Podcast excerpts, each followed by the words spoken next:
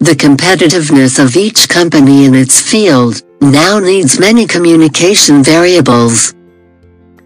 A strategy to develop a business vision based on a value and an analysis of our professionals, which allow to identify your company in competitive terms.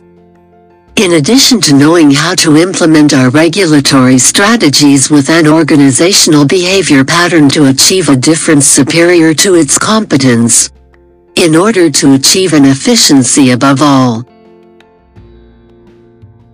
Our strategy management will be through an analysis, design, implementation, and strategic business control, which complements all areas of your business.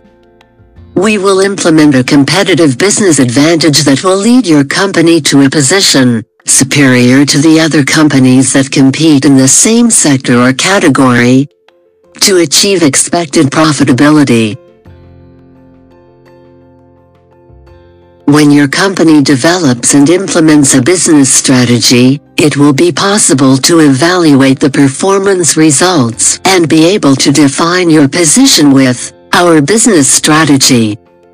MakeALeader.org rights reserved.